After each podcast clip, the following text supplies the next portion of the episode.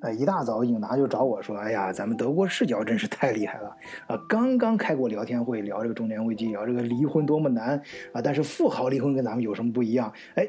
你看，不知道这两者有没有什么联系啊？反正是比尔盖茨这个大瓜就在我们刚刚聊完，哎，他就从天而降，破土而出。”啊，会好也是忍不住内心的激动啊，说咱们你看听友对这类话题太感兴趣，咱们刚才聊完啊，大家都在热论，热论的时候不知道是不是就呃搅动了是蝴蝶效蝴蝶效应啊，可能是蝴蝶效应，就搅动了地球的另外一段发生了这么个事儿。那咱捅的事儿得赶快出来收拾啊，那咱咱咱咱得赶紧再聊一下。呃，我也基本上同意啊，但是我今天早上不行，上上午太忙了，呃，今天早上有一个呃会啊，还是跟美国的一个公司啊，就比尔盖茨他们。老乡，他们老乡 开一个重要的会议，我也准备了很长时间，呃，就刚刚开完会，然后我就赶快到回到群里面，也大家真是关于这个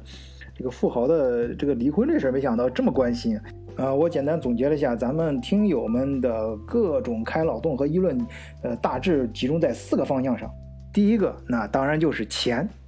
一千三百多亿美金。啊，这个也是很有意思的一点啊。那有人说啊，就，哎，你这个平常你说你操心个啥？瞎操心，不知道自己有多少钱啊？操心人家比尔盖茨家的事儿，给一千三百亿美元的资产拥有者出谋划策，你 跟得着吗你？呃，其实这点我看法不一样啊。我支持，我挺咱们听听友啊。我觉得，呃，适当可以想象一下，假如你哪天逛街啊，或者是你趁等这个。比尔盖茨夫妇啊，单独行动的时候，你给他碰瓷儿啊，在这种人身上，你稍微，呃呃碰那么一下啊，从他身上呃 K 一点油下来，呃，他这个一千三百多亿，你想想啊，哪怕降三个数量级，减掉再减掉九个零啊，那剩下的钱基本上对于咱们普通家庭来说啊，你生活实际生活中遇到的绝大部分问题，基本上都解决了。对吧？所以说这个梦想还是要有的，万一实现了呢，对吧？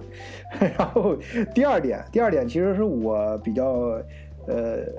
比较有感觉的啊。第二点是冲着这个家庭责任感，呃，注意到他有三个孩子，呃，其实他们离婚这事儿啊，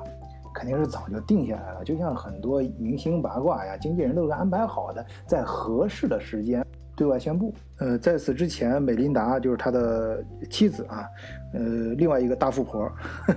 就公开给媒体说过，说他们这个婚姻啊是难以置信的艰难。就是比尔盖茨在六十五岁的时候，就咱们平常人都已经退休这个年龄呢，他每天还是要工作十六个小时以上。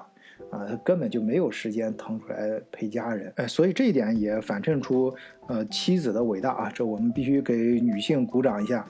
两个人结婚已经二十七年了，呃，你想将近三十年前，那小半个世纪了呀，时间可不长。那时候两个人风华正茂，人家女方人家也挺厉害啊，人家工作也不错。那个时候比尔盖茨虽然公司已经发展的非常不错了啊，可能本人也是，呃，什么广东十大杰出青年啊，类似这样的。呃，毕竟他搞的是高科技啊，那时候连电脑都不一定普及，你别说呃电脑的操作系统了，所以说它的风险还是很大的。但是，呃，人家美琳达依然而然的啊，经过自己慎重的考虑，辞去了所有的工作，专心做一个家庭主妇啊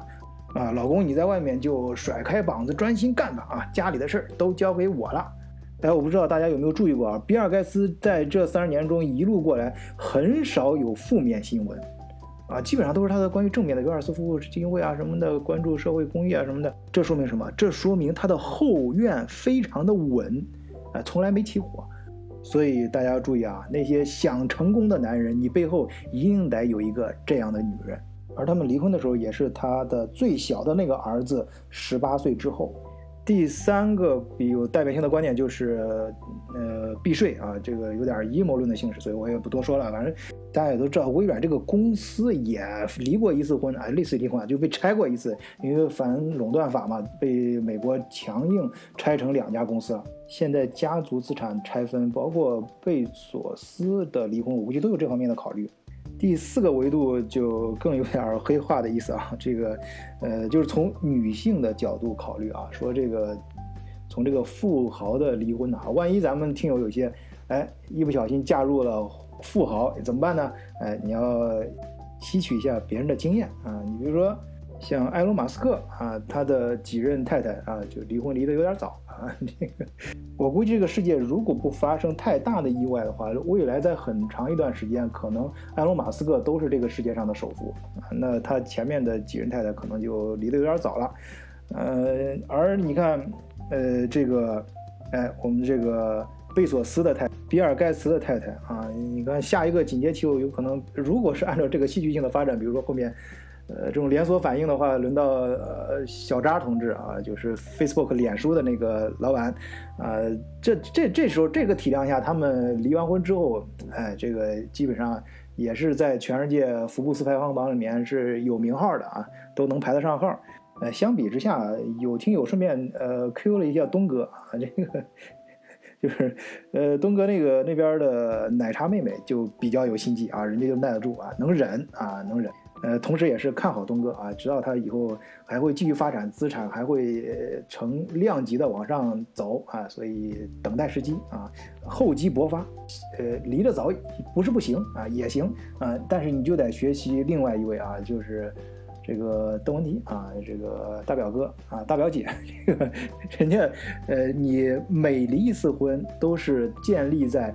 下一次结婚能嫁给更富有的人这个基础上啊，一次一次的离一次婚结一次婚，咦，在这个上台，这个财富也会上台阶的往上，哎，不是，这不是往上爬了啊，这这也用蹦这个词儿也有点不够到位啊，那应该是往直接往上。撑杆跳呵呵，不知道怎么形容了，反正就是大家知道这意思啊，就是有志于在这方面啊，通过这条道路发家致富的女性同志们啊，呃，或者是男性同志们啊，也可以啊，道理一样，呃，借鉴一下，借鉴一下啊。啊，当然还有一些更夸张的一些说法啊，就这个富豪们都拆了，拆了之后再重新组合啊，包括贝索斯那不是呃离开的那一半可以找找离开的这一半嘛啊，这个。啊，反正这个这一期是纯粹瞎扯啊，纯粹是开玩笑啊。想更多的瞎扯，更多的聊天呢，呃，可以加入我们的微视角群啊，欢迎大家在呃群里面、社群里面，我们进行更多的互动。好，本期就聊到这里，谢谢大家收听，再见。